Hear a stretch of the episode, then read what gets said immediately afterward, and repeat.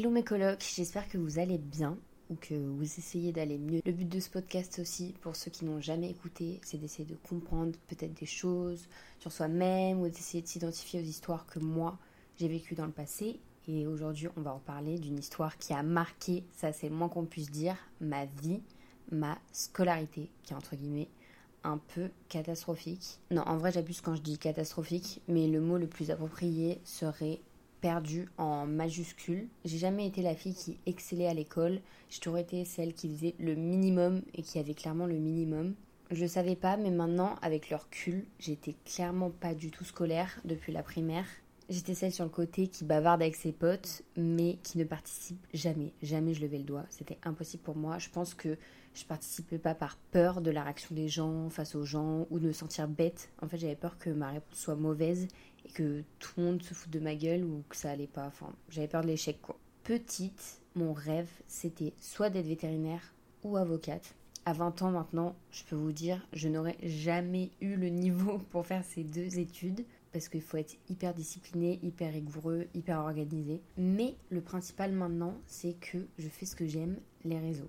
J'ai toujours tourné autour des 12-13 de moyenne générale. J'ai fait un bac ES, pour ceux qui se souviennent à l'ancienne. C'est genre euh, économique et social. Et arrivé en terminale, c'est là que je me suis prise une sacrée claque dans la gueule, puisque qu'est-ce que je vais faire comme étude sup? Du coup, une question importante arrive à cette période. Qu'est-ce que je vais faire comme métier qui va rythmer ma vie? Tous les jours, toute ma vie. Franchement, ça fait hyper peur dit comme ça. Faut savoir que mes parents n'ont pas fait d'études, alors c'était hyper difficile pour eux de me conseiller ou même de comprendre et aussi de comprendre surtout ma phobie sur cette planète Terre, Parcoursup. Je voyais tous mes potes, toutes les personnes autour de moi savoir quoi faire après le bac. Certains étaient sûrs de faire commerce ou encore ingénieur et moi j'étais clairement en mode point d'interrogation. Je savais pas où aller, je savais pas quoi faire, je savais pas ce que j'aimais, ce que j'aimais pas. J'étais vraiment perdue. Ma maman a quand même essayé de tout faire en sorte pour que je trouve ma voie, ma vie. Donc ce qu'on a fait, c'est qu'on est allé euh, voir un conseiller d'orientation privée, chose qui me stressait énormément et qui me faisait être très très désagréable pendant les rendez-vous. Franchement, je parlais trop mal à ma. Euh, je suis désolée maman si t'écoutes ce podcast, mais je le sais, c'était horrible parce que j'avais tellement peur de rien trouver que j'étais hyper aigrie et hyper mal dans ma peau et je parlais hyper mal. Au début, je me suis dirigée vers une école de journalisme. Alors, j'ai visité plusieurs écoles, fait plusieurs salons de l'étudiant pour m'informer, mais au fond de moi, je savais que c'était pas ça que je voulais vraiment faire de ma vie. Je sais pas, c'était trop formel, il n'y avait pas assez de créativité, j'avais peur de rentrer grave dans des cases, ou alors, ou alors clairement d'être nulle en rédaction, même si je sais que ça s'apprend. Mais je savais que ça me correspondait pas vraiment à 100%. Après plusieurs rendez-vous avec ce fameux conseiller d'orientation, on essaye de savoir le pour et le contre. Qu'est-ce que je ferais jamais et qu'est-ce qui pourrait potentiellement m'intéresser. Et en fait, depuis des années, la réponse était sous mon nez et je ne voyais pas. C'était la communication. Donc les réseaux, la publicité, tout ce que vous voulez. Depuis mes 13 ans, je fais des vidéos YouTube. Donc je suis sur les réseaux, je gagne ma vie avec ça. Pas depuis mes 13 ans, hein, bien sûr, mais ça fait longtemps que je fais du contenu. Et à aucun moment, je m'étais vraiment posé la question. Il y avait aussi une part de moi qui fuyait le problème, qui se renseignait pas sur les écoles. Je pensais que le marketing et la communication c'était plus en commerce. Je me voyais pas du tout faire une école de commerce, ça m'intéressait pas du tout à l'époque. Ça fait maintenant trois ans que je suis en école privée de communication. J'aime beaucoup. Je suis pas à 100% à fond, je vous avoue. Et pourquoi? Parce que les réseaux c'est ce que je veux faire, c'est ce qui m'anime, me passionne, et ça depuis des années.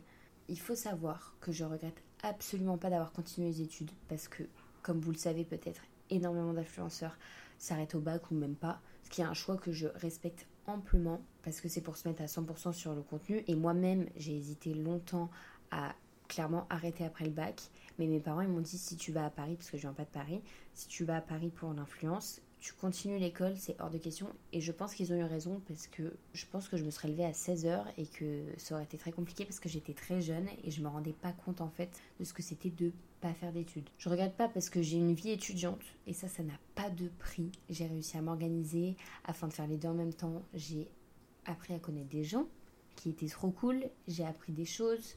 J'aurai toujours un bagage quoi qu'il arrive. Et demain, si je veux être derrière les caméras entre guillemets, hein, après l'influence, travailler, je sais pas, avec une agence ou une marque, n'importe, je peux et surtout j'ai le choix. Et c'est exceptionnel d'avoir le choix.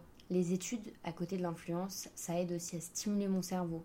Il me reste encore 4 mois d'études et j'ai fini mon bachelor. Je pense pas faire un master pour l'instant. Je pense me consacrer au réseau à 100% en septembre et honnêtement, ça me fait flipper. J'ai peur du fait de ne pas avoir de cadre, de me lever à des heures pas possibles, ne pas être organisée, être matrixée aussi, parce que tu vois pas des gens qui font pas ton métier. Le fait d'avoir l'école aussi, ça stimule ma créativité, que je vois d'autres gens, je vois d'autres univers, d'autres avis, etc.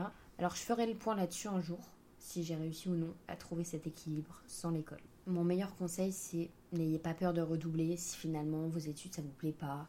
N'ayez pas peur de contrer vos parents s'ils préfèrent que vous fassiez telle ou telle école et qu'au fond, au fond de vous, vous sentez que c'est le mauvais choix. N'ayez peur de rien par rapport aux études, même pas des échecs. Si t'as pas réussi ton concours, soit tu réessayes et si ça marche pas, bah je te jure sur ma vie que c'est le destin, tu verras. Peut-être que si t'avais réussi ton concours, t'aurais pas été heureuse, peut-être que tu seras mieux dans une autre filière. En vrai, on sait pas. Ce qui est fait est fait et tu pourras jamais le changer. Si t'as fait un métier qui nous passionne, autant prendre le risque de tout recommencer ou de se lancer tout simplement.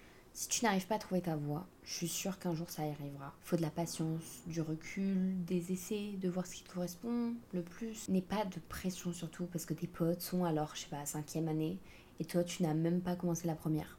Il y a des gens encore à 30 ans qui cherchent leur voie, qui cherchent leur passion. Entre nous, dans la vie, tu n'as pas le même métier et ça, tout le monde le sait. Tu peux déjà changer de boîte, changer de poste, il y a tellement de choses, changer de pays, il y a tellement de choses qui t'attendent. Alors voilà mes colocs, j'espère que mon histoire vous aura aidé, que vous vous êtes senti un peu compris. Si tu as des questions, si tu souhaites parler de ton orientation, comme d'habitude, mes DM sont toujours ouverts et ils sont en description. Et moi je vous dis à la semaine prochaine, lundi, 9h, comme d'habitude. Bisous mes colocs